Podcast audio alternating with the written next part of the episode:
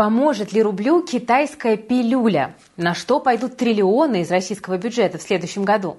Как россияне возвращают свои деньги, заблокированные за рубежом? Почему индекс Мосбиржи может уйти в затяжной боковик? И где инвесторам искать спасение?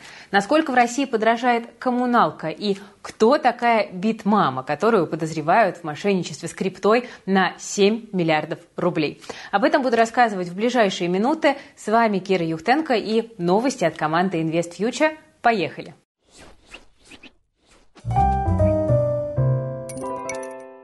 Друзья, если вам нравится наша работа и вы хотите поддержать нашу команду, то сразу ставьте лайк под этим видео и подписывайтесь на канал. Для нас это очень ценно. Ну а мы начнем с новых идей по спасению рубля, потому что Минэкономразвитие предлагает пойти по стопам Китая, то есть ввести валютный контроль. Глава ведомства Максим Решетников считает, что нужно создать, я процитирую, некую мембрану между внутренним и внешним рынком рублей. Причем речи о двух курсах, как это сделано в Китае, не идет. По словам Решетникова, это вредно для экономики. Основная идея в том, чтобы отслеживать рубли за рубежом и все рублевые потоки между Россией и внешним миром. Подробностей пока нет, Минэк только обсуждает идею с Центробанком. В Китае, я напомню, ввод и вывод юаней нужно подтверждать документами, документами, указывая назначение и суммы операций. Все транзакции одобряет Центральный банк, он же пресекает спекуляции и контролирует их влияние на курс. Возможно, в России теперь тоже будут отслеживать тех, кто выводит за границу много рублей или возвращает домой рубли вместо валюты. Будут ли как-то наказывать тех, кто российской валюте не помогает как бы укрепляться, да, пока не очень понятно. Решетников сказал, что 35% валютной выручки возвращается в Россию уже в рублях. К тому же рубли могут сейчас уходить за рубеж без ограничений. Это все негативно сказывается на курсе российского рубля. Ну, собственно, мы видели. Мы попросили прокомментировать эту идею от Минэкономразвития нашего товарища, опытного инвестора и финалиста нашего интеллектуального шоу «Роя от ума» Алексея Маркова. Алексей считает, что проблему рубля нужно решать совсем другими методами. Подытоживая прорывные идеи господина Решетникова, нельзя не заметить, что куча аналогичных мер у нас уже давно введена. И размер экономики только вот отличается. По ППС Китай больше нас в 6 раз, по экспорту за первое полугодие 2023 года Китай больше нас в 8 раз. Поэтому следить нам надо не за курсом рубля, а за тем, чтобы производить внутри страны что-нибудь полезное всему миру. Например, современные автомобили, микропроцессоры, авиадвигатели. Когда научимся, тогда и с курсом рубля тоже у нас станет все в порядке. По крайней мере, он перестанет всех так сильно волновать. Финал Роя от ума, кстати, состоится уже 4 октября. Мы обещаем, что будет очень интересно. Ну, а мы вернемся к рублю, который никак не отреагировал на заявление Решетникова. Доллар сегодня по 96, евро по 102, ну, собственно, так же, как и месяц назад. Сейчас можно ожидать некоторого укрепления. На носу у нас пик налогового периода, экспортеры увеличивают продажи валюты, но уже к концу недели рубль снова может начать падать. Ну, правда, большинство экспертов сходятся во мнении, что дальше 100 рублей за доллар власти курс больше не отпустят. Там мы уже были, не понравился, и все-таки этот вот психологический рубеж э, остается довольно важным, и его, вероятно, будут защищать. Друзья, я тут задумала провести КАЗДЕВ, это исследование аудитории, потому что я хочу лучше понять, какие темы для вас на самом деле сейчас интересны. И я тут села, чтобы составить список вопросов, которые я хочу задать во время КАЗДЕВа, когда я буду созваниваться с подписчиками и разговаривать. И, знаете, у меня был такой белый лист, потому что я даже не знала, с чего начать, потому что вас почти миллион, вы такие все разные, и вот это вот чувство меня прям как-то ввело в ступор. Потом я поняла, что я такими темпами далеко не уеду, и обратилась к моему любимому чату GPT за вдохновением. Несколько вопросов от него были неплохими, они меня натолкнули на новые идеи, Ступор закончился, я начала сама уже расписываться, а потом еще я сходила к Сереже Элю, нашему специалисту по нейросетям. Он мне помог докрутить запросы к чату, и оказалось, что наше исследование можно сделать еще более объемным. В общем, как закончим, я обязательно расскажу. На следующей неделе сделаю анонс и приглашу вас в Каздеве поучаствовать. И вот это, друзья, только малюсенькая часть того, на что нейросети способны. На нашем нейропрактикуме Сережа Эль на конкретных задачах показывает, как использовать аж 40 40, ну вернее 39 разных нейросетей для того, чтобы работать с текстом, изображениями, звуком, аудио и видео. И приятный лайфхак для тех, кто хочет прокачать не только себя, но и свой доход – проходите обучение, ну а параллельно берете простые задания на фрилансе, вроде переводов или транскрибации. Отдаете их нейросетям, быстро проверяете и отправляете заказчику. За одно такое задание платят до 5000 рублей. Ну а за месяц такой вечерней подработки выходит не меньше 30 тысяч. Эта сумма трижды окупит обучение. Тем более, что э, у нас есть беспроцентная рассрочка, которая позволяет первый месяц учиться вообще бесплатно. Но тут хочу предупредить, желающих присоединиться к практикуму много. Если набирать до бесконечности, то просто не справятся наши ребята-кураторы. Поэтому мы в конце недели закрываем набор учеников на нейропрактикум. Поэтому, друзья, успевайте освоить новый навык, пока еще такая возможность есть. Ссылочка в описании. Ну, а теперь после перерыва на нейросети давайте поговорим о том, на какие деньги мы все с вами будем жить в ближайшие три года. Это тоже очень важно. Правительство тут одобрило бюджет с 24 по 26.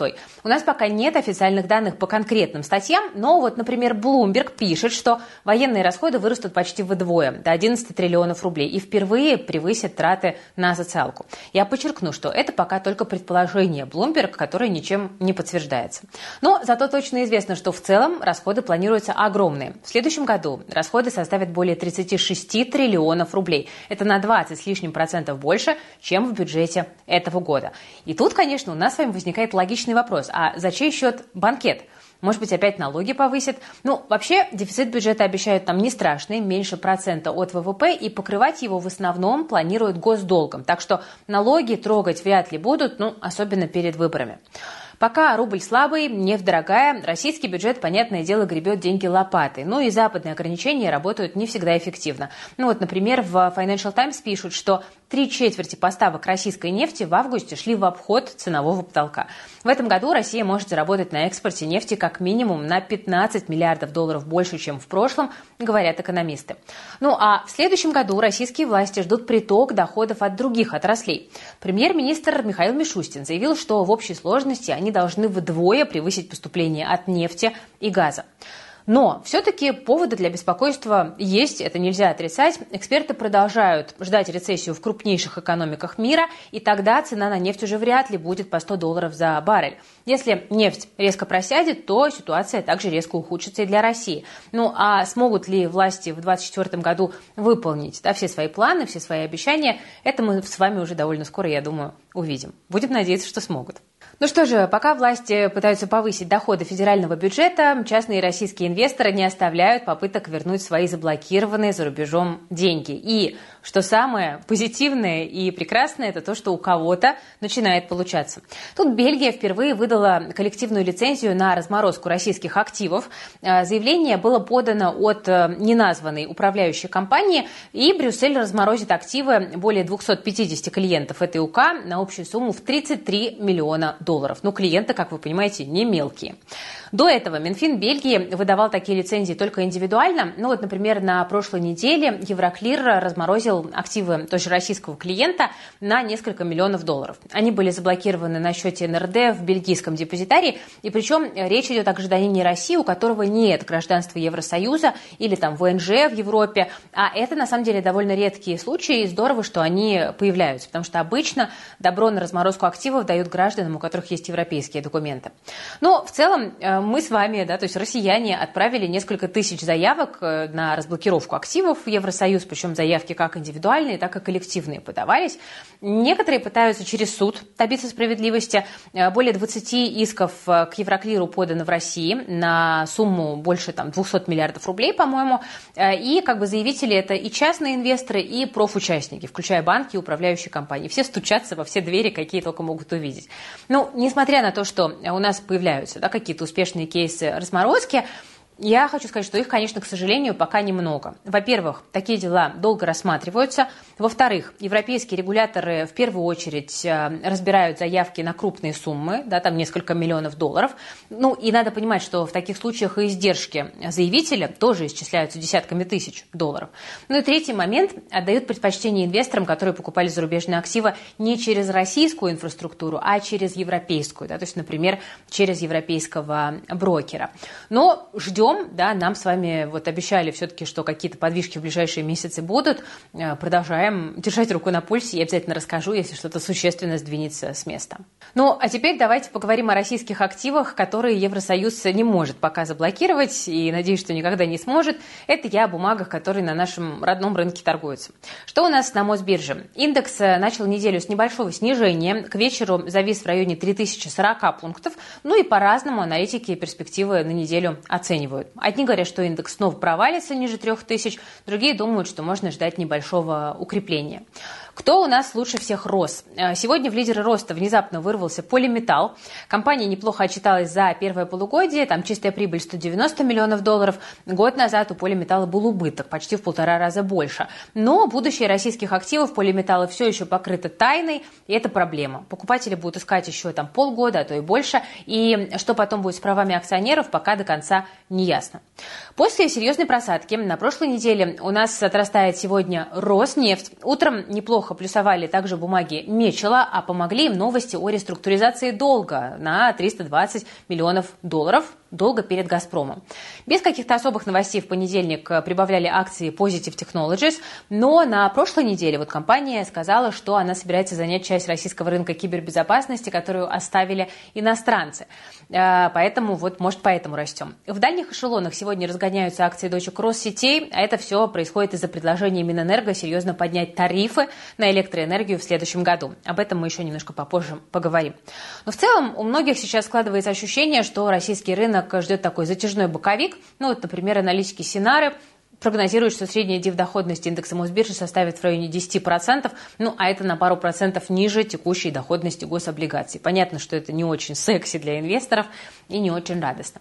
Но вообще сейчас нас с вами ждет сезон осенних дивидендов, про это тоже забывать не нужно. У нас придут промежуточные выплаты от Фосагра, Новотек, это от нефти, других. Ну и, скорее всего, эти деньги снова вернутся куда? На биржу. Сбер, вот, например, прогнозирует приток около 500 миллиардов рублей, и, конечно, это может стать новым толчком для российского рынка. Но тут возникает вопрос, а почему бы нам с вами эти деньги не оставить в ОФЗ? Которые дают более высокую доходность. Да, это вопрос ну, риторический, вы понимаете. Тут есть, конечно, нюанс. В октябре и ноябре торговый баланс ожидается позитивный, то есть экспорта будет больше, чем импорта, а это может укрепить рубль.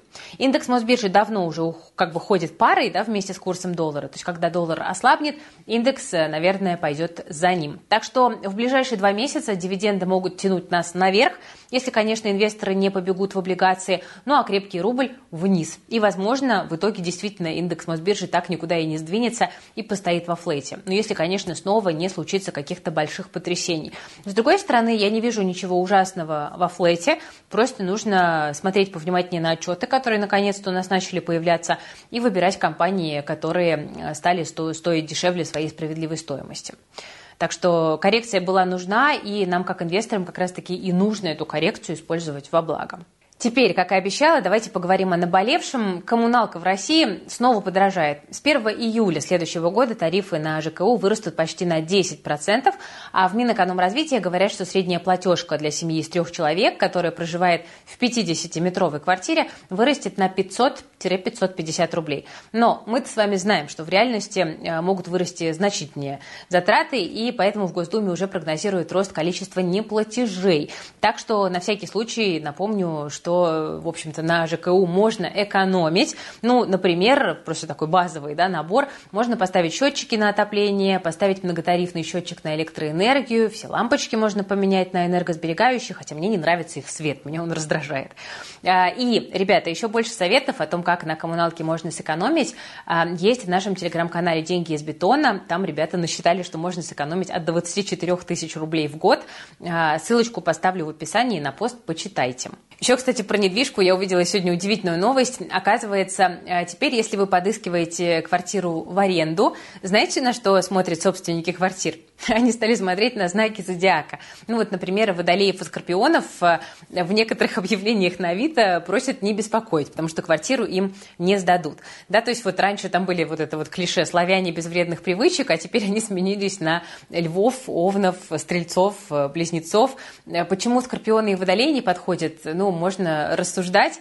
А, возможно, потому что это водяные знаки и есть риски, не знаю, что труба прорвется у них или что кран забудут закрыть. Ну, я рыба, слава богу, я в этот список не попала. Кстати, э, там же вот в «Деньгах из бетона» мы сегодня выпустили пост, и мы там разбирались, что выгоднее – снимать однушку в новостройке или ее купить. И мы там прямо на конкретных примерах сравнили ежемесячные платежи в случае льготной ипотеки, аренды и покупки по переуступке. Очень часто этот вопрос от вас приходит. Мы решили расписать в отдельном посте, так что кому актуально, тоже обязательно переходите и читайте. QR-код на экране, ссылочка в описании к видео, а пост э, будет висеть в закрепе, да, потому что если вдруг вы относитесь к тем несчастным знакам зодиака, которую, которым квартиру не хотят сдавать, то вам точно нужна эта математика. Но, друзья, есть у нас с вами и хорошие новости, потому что в следующем году вырастут не только платежи за коммуналку, но и налоговые вычеты.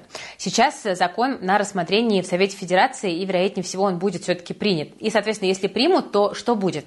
Предельный вычет на обучение каждого ребенка повысит более чем в два раза, с 50 до 100 тысяч рублей. При этом максимальная выплата на собственное образование, лекарства, фитнес, прочую социалку вырастет на 25%, со 120 до 150 тысяч рублей. Это классная новость, если примут.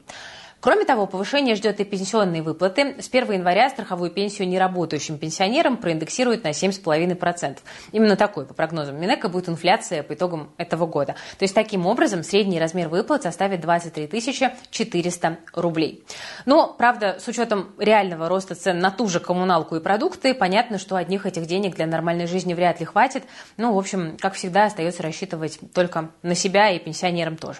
Пишите в комментариях, какой, по-вашему, должна быть достойная пенсия в России вот в сегодняшних реалиях с текущим ростом цен. И расскажите, как лично вы копите деньги э, для того, чтобы вот так называемые золотые годы своей жизни как-то все-таки не считать каждую копейку. Интересно ваше мнение. Теперь э, пару слов о последствиях инфляции. Из-за высоких цен многим приходится экономить на больших покупках, например, на автомобилях. Тут вышли цифры о том, что у 40% э, людей, которые живут в России, сейчас нет личного автомобиля. И треть россиян и даже не планируют машину в будущем покупать. О покупке машины в ближайшее время думают только 10% граждан. Это данные от ВЦИО дома. Ну, понятно, что самый главный фактор – это цена, потому что сейчас даже отечественные машины, зачеркнуто ведра, не хочу никого обидеть, в среднем стоят от миллиона рублей. Еще важно помнить, что каждый второй автомобиль в России продают в кредит, ну а с текущими ставками платить станет гораздо сложнее. Так что люди свои машины, если они у них все-таки есть, берегут и не спешат часто обновлять. В ЦИОМ э, вот показывает данные, что четверть россиян ездит на одном автомобиле всю жизнь. Но есть, конечно, и более обеспеченные или просто любители машин, которые меняют их раз в 5-10 лет. Таких в стране почти 30%. И э, еще интересно, чуть не забыла, отпугивает людей, конечно же, еще и стоимость топлива. Мы про это уже много рассказывали. Ну, может быть, сейчас ситуация станет немножечко лучше. Ограничение на экспорт начинает работать. Там 92-й за неделю на 15% подешевел, другие виды топлива даже еще сильнее. Но это это пока только на бирже. Но, вероятно, скоро все-таки хотя бы небольшое снижение цен и до заправок тоже доберется. По крайней мере, будем надеяться. Ну, а если вы не посмотрели наш большой спецреп про то, почему бензин в России всегда дорожает, вне зависимости от цен нефти, то очень рекомендую посмотреть. Мы постарались этот вопрос очень подробно объяснить. Оставлю тоже ссылочку на видео в описании. Посмотрите, если еще не смотрели. Ну и в завершение, друзья, новость, знаете, такая в духе программы «Дежурная часть». В Москве арестовали 20 28-летнюю Валерию Федякину, которая в мире крипты известна как Битмама. Девушка специализировалась на обмене криптовалют и обещала клиентам прибыль благодаря своим связям в высших эшелонах.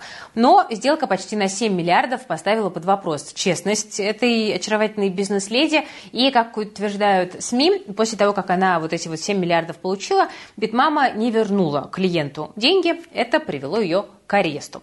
Причем, несмотря на ее популярность, на участие в известных там криптомероприятиях, многие считают, что работа Федякиной была, Федякиной, простите, да, была слишком рискованной. Ну, например, есть мнение, что ее бизнес мог работать только при помощи коррупционных схем. Ну, в общем, дело крайне запутанное. Обычно люди с такими объемами капитала и связями вылетают из игры, только если кто-то этого очень сильно захочет. И, вероятно, мы еще увидим, услышим да, каких-то новых делах, которые связаны э, с мошенничеством или с коррупцией, которые в итоге могут вот к этой самой битмаме привести. Тут важен другой вопрос. Какие обменники пострадали? И увидим ли мы волну скама среди обменников, которая может пронестись, потому что на крипторынке может просто не хватать ликвидности, да, на локальном. К сожалению, вообще, конечно, в крипте мошенничество очень распространенная вещь. Вот тоже сегодня читала утром новость про актера Артема Ткаченко, такой симпатичный парень из сериалов, там, по-моему, начальник разведки, что-то такое. Вот. И он рассказал, что он потерял на инвестициях в крипту почти 200 тысяч долларов и еще сверху 6 миллионов рублей. Он рассказал, что он доверился какому-то, значит, успешному, как обычно, криптоинвестору.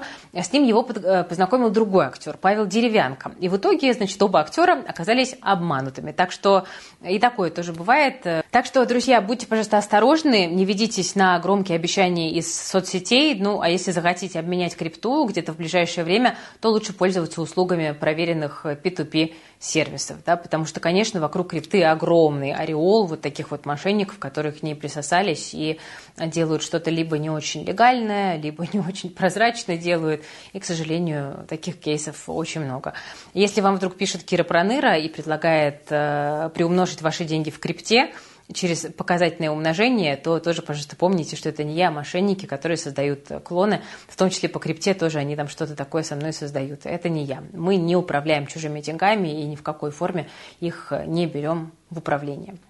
На этой прекрасной ноте я предлагаю закончить, друзья. Спасибо, что смотрели наш сегодняшний выпуск новостей. Я надеюсь, что у вас хорошее понедельничное настроение. Желаю вам продуктивной максимально недели. Берегите, пожалуйста, себя, своих близких, свои деньги. Все полезные ссылочки, в том числе на нейропрактикум, есть в описании к этому видео. На деньги из бетона обязательно подписывайтесь. Мы там интересно рассказываем про недвижимость. Ну, если вам нравится наша работа, то вы можете нас поддержать и поставить лайк под этим видео и подписаться на канал, если вы еще не подписаны. С вами была Кира Юхтенко, команда Invest Future. Всем пока! Пока, до завтра.